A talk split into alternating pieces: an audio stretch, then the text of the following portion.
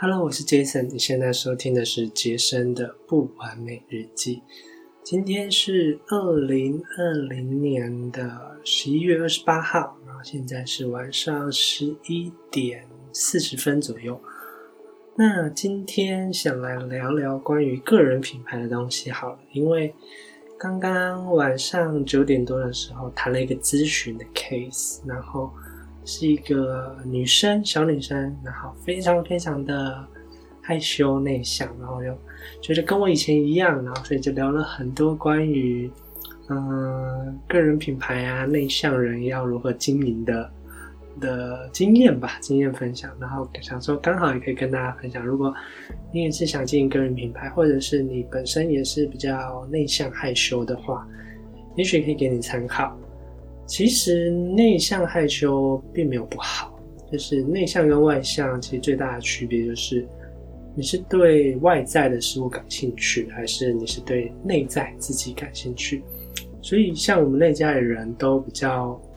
对自己比较了解，比较了解自己的心理状况，然后会跟自己对话。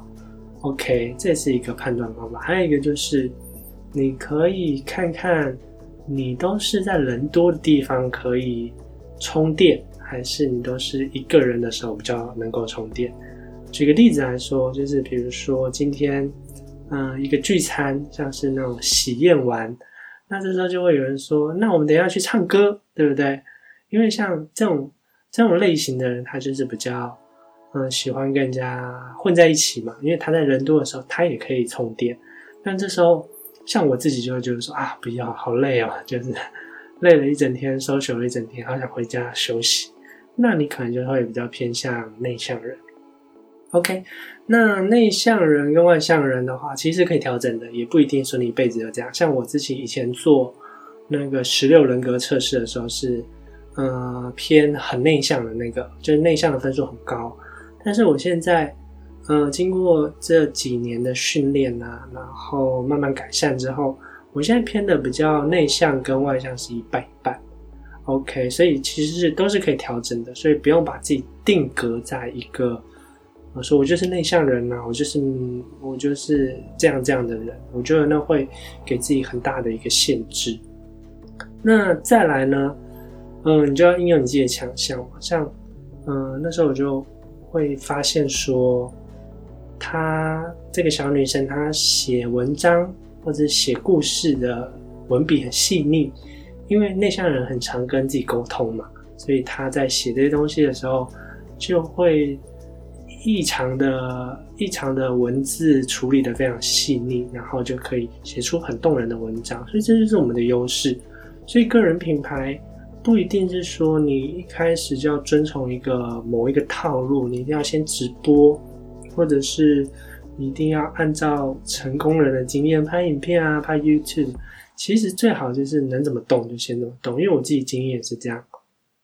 早期我一开始的时候，其实我的老师一直说啊，直播是最好的，因为那时候大概一两年前的时候，脸书的直播触及率是非常高的，几乎你只要一直播，大家都会看到。但是一直跨不出去，所以我就这样。就这样，一年冷了一年，然后还是跨不出去。但是我就开始先写一些东西嘛，因为我之前就写一些部落格的习惯，就开始写一些故事，然后写我跟小朵的交往经历啊，我跟他的相处啊，或者是摩擦之类的，有很多东西两性相关的可以写。那写一写，你就会发现，其实会找到很多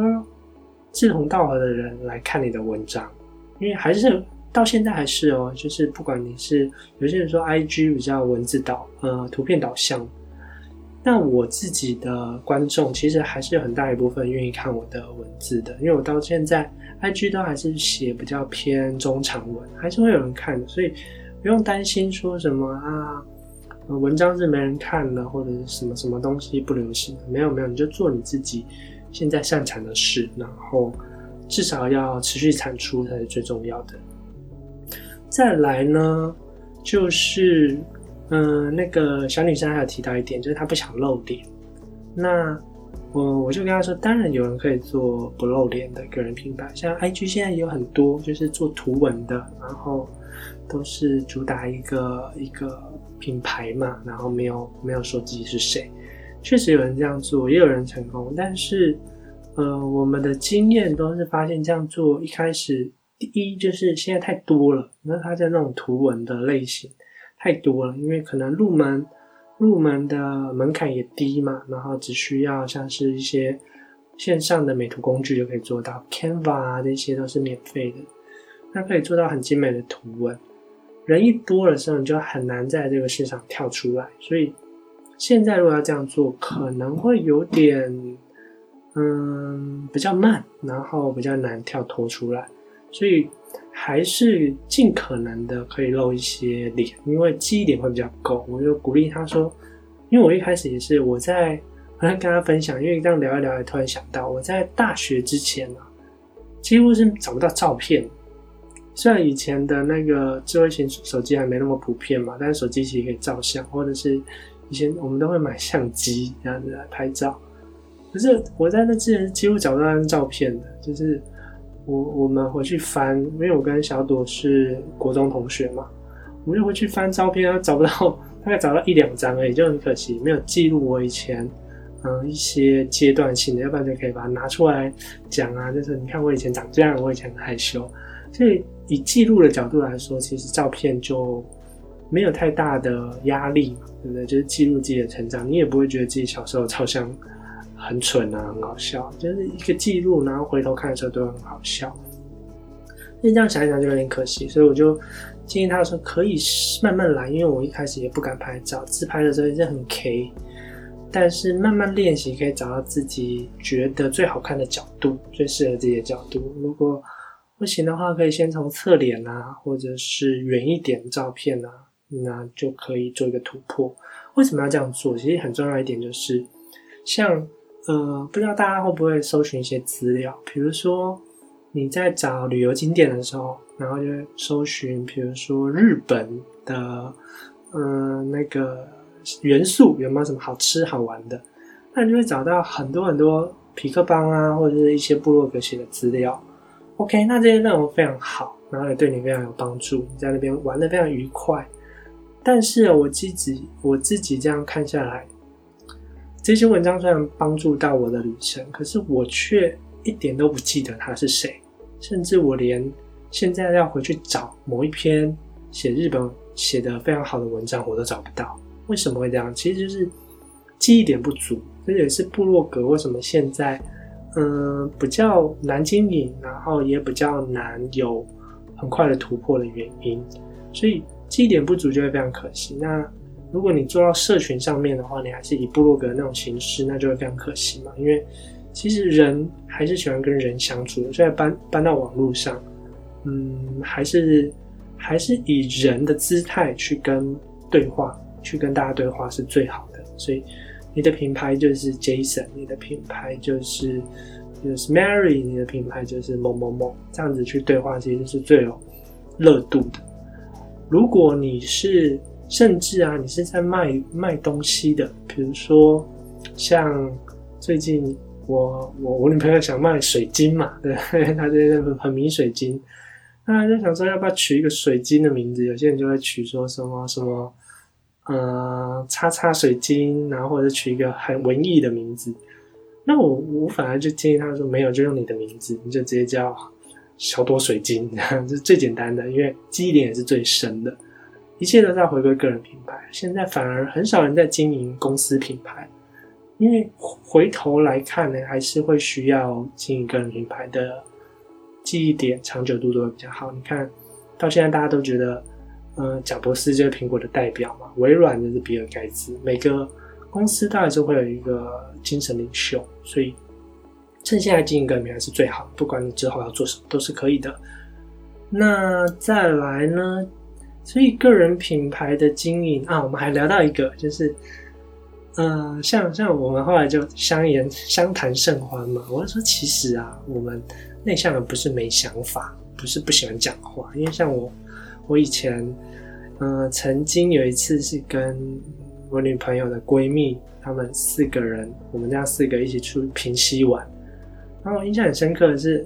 去那一整天下来，从早上九点到晚上可能十点，我几乎没有讲过超过三句话，都不讲话。但是我其实是想参与的，就是他们聊的一些话题，其实我是有意见、有想法，但是因为不熟，所以就不敢表达。然后那个小女生听到就是非常开心，她说：“对，其实有时候遇到不熟的人，其实真的不敢讲，但是其实内心是有想法。所以，嗯，我们那代人并不是说真的没想法。那我就说，那你一定要赶快经营个人品牌，因为你就可以在你的这个平台，然后抒发你自己的想法，做你自己。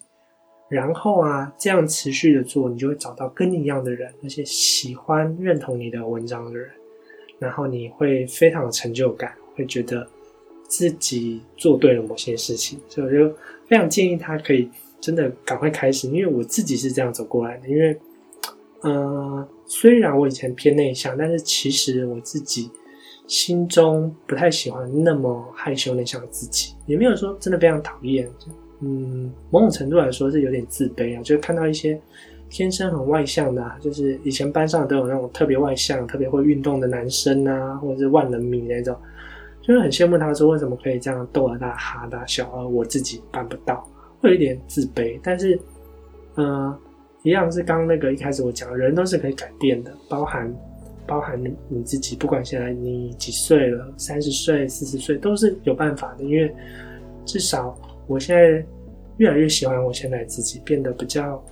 嗯，比较有自信，而且是那种很深层的自信，不是跟别人比较，就是把别人比下去的那种自信。我是真的透过在经营品牌、在网络创业的过程中遇到难关突破，那突破之后你就会更有自信。那有自信之后，你就可以再做更多有影响力的事情。所以经营个人品牌不单单只是为了赚钱，还是为了自我效能、自我实现。能够找到自己一份喜欢的工作，而且一直有热情做下去，我觉得是真的非常非常幸福的一件事情。所以分享给你了。如果你也是嗯比较害羞内向的人，然后也想经营个人品牌，这就是我今天我们今天讨论的一些想法与意见，希望对你有帮助。那我是 Jason，我们明天见，拜拜。